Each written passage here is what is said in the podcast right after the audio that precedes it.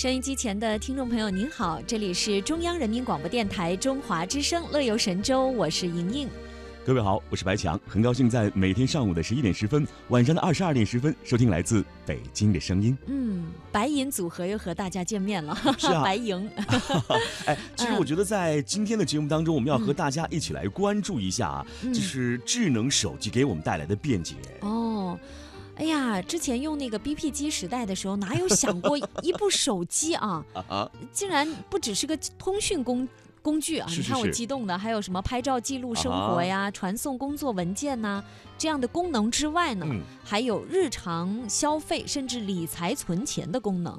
对啊其实说到这儿呢，我们都知道手机特别的重要。嗯现在大家发现，如果你今天没带了手机，好像自己丢了魂儿一样，对不对呃，现在我们会发现，不管是我们银行支付也好，或者说在网上买东西也罢，哎，嗯手机的这个微信支付还是支付宝的支付，嗯啊、都会成为我们生活当中非常重要的一个环节了。但是现在大家都在担心一个问题啊，就是嗯当我们外出的时候。是不是比以前我们更在意手机的安全了呢？那必须的，对不对？嗯跟银子是结合在一起了。当然，呃，日前呢，中国青年报社社会调查中心联合问卷网呢，对两千多名受访者进行了一项调查。嗯，哎，这个调查呢就显示说，百分之八十五点一的受访者呢，比以前更加担心手机丢失的问题。是，啊、这个比例还是蛮高的。哎，那么有百分之九十一点二的受访者呢，平时出门会格外注意防止手机丢失。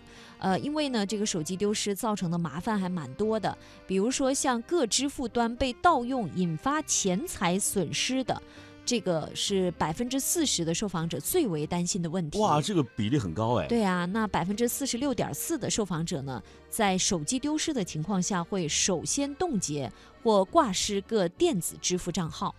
是，我们会发现现在呢，呃，我们钱包里的这个 money，哎，我们嗯很少去花它了。但是我们用电子支付的这种呃方式会越来越频繁，比如说吃饭、购物等等等等。嗯这样更不觉得花多少钱了，是不是？但是到年底收到账单的时候，或者月底收到账单的时候，水一般呢。哇，你眼泪都快下来了好，我们再来听听这个调查吧。他说有百分之九十四点七的受访者啊是使用智能手机的。那么生活在一线城市的受访者占到百分之三十六点一，那二线城市的比例占到了百分之四十一点五，三四线城市占到了百分之十八点一，像小城镇啊、县城啊只占到了百分之三点六。那么在农村地区啊占到了百分之零点六。哎，接下来我们来看看在这个呃。人群的对比当中，不管是九零后、八零后、七零后还是六零后等等，他们在用这个智能手机支付的时候，比例各占了多少啊？嗯，像九零后呢，他们的这个用智能手机的占比达到了百分之十九点二，八零后呢占到了百分之五十四点三，听到了吗？嗯八零后还是非常非常重要的这个消费带动大力度群体主要的群体。对啊，啊，带动群啊，七零后呢占到了百分之二十点四，呃，六零后呢占到了百分之四点八，那么五零后呢占到了百分之一，其他呢各占到了百分之零点四，而百分之八十五点一的受访者比以前更加担心手机会丢失的问题。嗯。当然了，因为如今手机呢就是生活的全部，出门呢一部手机走天下是啊。那么百分之七十一点四的受访者呢就很赞同这样的说法。哦，手机安全专家葛健就表示，他说呀，随着手机拥有的功能越来越多，它已经不单单是简单的通讯工具或者是钱包了，而是每个人的身份代表。嗯，比如说，通过手机，我们能够了解这个手机拥有者的一个金融情况。是，还有他的社交圈以及生活喜好和物理特征，比如说像指纹等等。哇，嗯其实，在我们生活当中啊，我相信有很多的朋友跟我一样，都是离不开手机的。下面我们在网络当中来了解一个真实的案例啊，有一位朋友叫做赵泽华，嗯他说：“哎呀，我真的是手机不离手啊。”嗯他说上学的时候呢，我丢过好几部手机。那个时候呢，手机没有这么多的功能啊、只要挂失手机号，再重新补办电话卡，不用做其他的处理。哎，真的是以前的这个丢手机的处理方式了。对，但是现在不一样了，手机看不见，你知道吗？嗯我马上要找，我会怎么讲？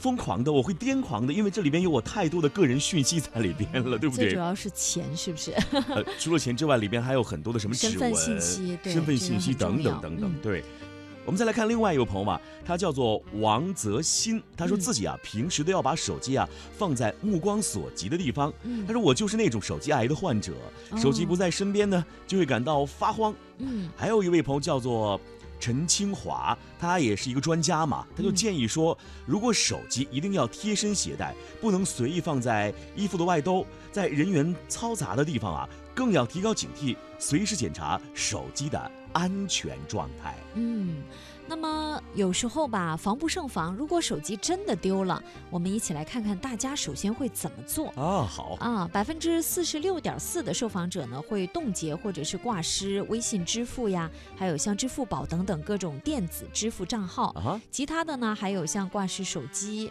啊知会亲朋好友、谨防电话诈骗，或者是更改绑定的各个平台的账号密码，比如说像 QQ 呀、邮箱啊、淘宝啊等等。还有呢就是挂失银行卡，就是大家还有这样的做法。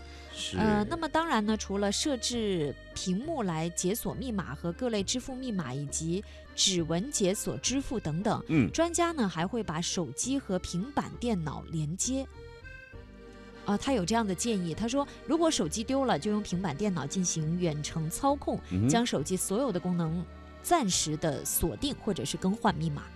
其实说到这里，我们会发现现在呃各种各样的这个智能手机，它的这个解锁功能是越来越复杂了。比如说有指纹解锁，有密码解锁，有指纹加密码解锁，还有画字符这样一个解锁的方式。那么我们也希望收音机前的各位听众朋友，呃，当你拿到你的手机的时候，我建议啊，就是你的这个密码设置的不是自己常用的，比如说什么生日啊、出生年月日啊等等等等但是。往往不是自己常用，很容易就忘，是不是？呃有个好好的建议给大家，嗯。比如说，呃，以前你们家安的第一部电话号码呀的前六位啊、哦。前几位啊，或者哦进行一个组合。因为如果说你的这部手机，呃，被你所熟悉的人拿到的话，嗯他一定会根据你的啊、什么出生年月日啊，来解锁手机当中的相关的这个密码的，对不对？，嗯，我们真的不要给不法分子提供便利，好不好？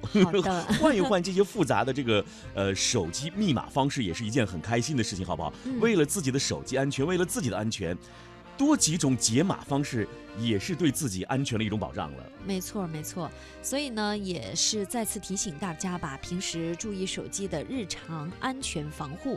就像呃刚才白强提到的，比如说密码呀，不要使用简单的啊，或者嗯是、呃从你的身份证上信息上一看就能明白的呀，或者是一码通用的这样的，就是。